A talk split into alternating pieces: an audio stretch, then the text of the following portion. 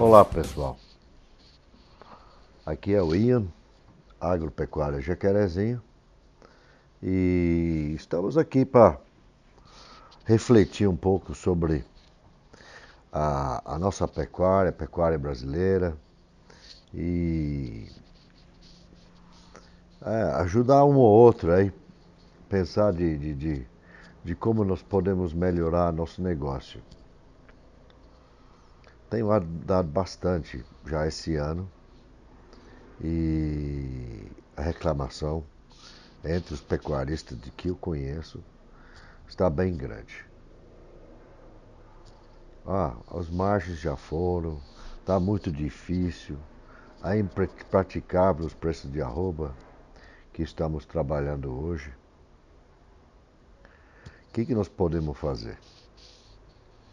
E lá nós, aquecer mercado, a gente tem nossos poderes, né?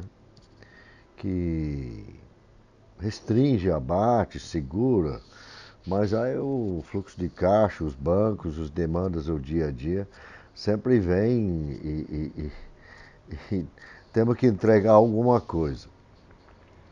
E é realmente um, um, um remédio paliativo, né? E realmente temos que voltar e pensar bastante sobre a nossa pecuária e, e, e, e por que, que nós estamos nessa situação. Bom, primeiro, a, o mercado está muito ofertado, né? A, que a gente está tendo esse preço. Ano passado, nós a, passamos por mudanças enormes problemas seríssimos, gravíssimos, que vieram afetar até nossa exportação, problemas gravíssimos dentro do país, que afeta nossa economia e o consumo de carne pela grande massa brasileira. Né? Não está rolando mais aquele churrasco final de semana. Então, passamos agora, esse ano também, para um, censo né, agrícola, um censo do agronegócio brasileiro. Até hoje não estão publicando realmente o que, é nosso estoque de gado. Mas eu sempre defendo, acho que todo mundo sabe aí, que, é, que seja o tamanho do negócio, que nós temos que saber e ter em mãos que, que é o nosso estoque. Tá? E que, que dentro do estoque, o que, que nós temos de classificação. Agora, ao que a gente escuta a, no nosso negócio, não temos publicados assim oficialmente informações de confiança de que tamanho que é nosso rebanho. Né? o, o, o, que, que é a oferta de carne que nós realmente temos. Ah, Fala-se em 225 milhões de cabeças de gado no Brasil. Ah, isto, 225 milhões de cabeças de gado no Brasil, acredito nem sabemos de verdade também de que proporção que isto que é, é, é, é corte. Né? E é importante que nós sabemos disso, porque lá em casa, né, ah, eu tenho tudo certeza que todo mundo tem suas planilhas lá, que vocês sabem exatamente o que, que se tem no pasto, né, ou no confinamento, e quais são as classificações de gado que tem e o que, que tem disponível para vender. Né? E daí começa a se conseguir fazer um orçamento. E se a gente tivesse um, um, um, um podemos enxergar globalmente de que, que é nosso estoque no Brasil, ah, poderemos fazer um planejamento melhor. Acredito eu que esse estoque não é tão grande quanto estamos falando aí de 225 milhões. Sabemos que tem motivos que até incha né, a, a, o estoque né, no papel.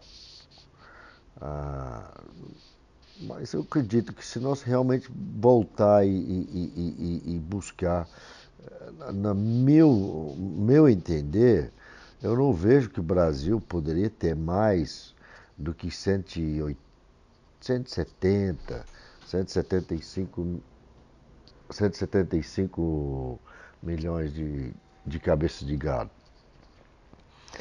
E tendo isto, a, a gente tem uma taxa de desfrute que supomos que seja 22%. Então, você tem isto de 22%, nós estamos faz, falando aí de, de, de, de um abate de 38, 40 milhões de cabeça por ano. Nós sabemos também o que, que é esse abate clandestino que existe no país, né? Ah, mas aí realmente começa a bater os números, né? Que, que estão abatidos nos frigoríficos, né? Falamos que poderíamos ter um, um, uma carcaça média aí, um pouco acima dos 300 quilos, né? Que vai chegar ali no, nos 11 milhões, 11 milhões e meio de toneladas de carne. Tá? Se nós tivéssemos realmente esses 225 milhões de cabeças de gado, né?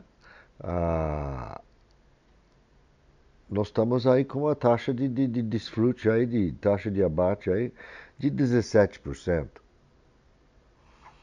Eu vou além disso. Eu acho que, como nós não temos o, o, o, esses números, ah, eu acredito que até que nós realmente temos bem a menos e chegamos com o estoque ah, um pouco. Vamos supor, ah, vai abaixando os números para atender o abate que está tendo, né? vai atendendo a população total. Então, o, que, que falta aí para nós termos uma pecuária mais lucrativa? Saber quais são os números, né? E também voltar a pensar. Ah, às vezes nós todos temos um, um, um, entusiasmo pelo nosso negócio, gostamos muito do negócio, mas para voltar aos raízes do negócio e pensar o ah, que, que é a chave, a chave geral de, de ter a, a produção. Né? Então, responsável pela produção, o, início de toda a produção de, de, de, de, gado de corte no Brasil é a vaca. Tá? E essa vaca, ela tem outra chave que determina aqui que é a produção anual, anual que também que pode afetar bastante a, a, a oferta e a demanda de carne, a, pelo que, que, que a, a, seja a produção, é a fertilidade. E mais um fator determinante que vai ser a quantidade de bezerros que vem ao mercado. Né? E a gente também pode observar as taxas de abate que tem fêmea, né? que também dá uns, uns indicativos enquanto a gente não tem números precisos. Mas volto a defender que realmente quem queira realmente preocupar pela produção é, é trabalhar a quanto que puder com sua taxa de, de, de, de, de fertilidade, que realmente essas fêmeas estão produzindo o máximo quantidade de bezerros ah, por ano, né? Que nós não somos mais nada do que realmente ah, ah, donos de hotel. Né? E a, a, a, vaca que está no nosso hotel tem que pagar a conta. Né? E ela vai pagar a conta ou desmamando um bezerro, e nesse caso nós queremos um bezerro bom, e esse bezerro, a meu ver, né, o objetivo desse bezerro deveria chegar a pelo menos perto dos 50% do peso vivo da vaca.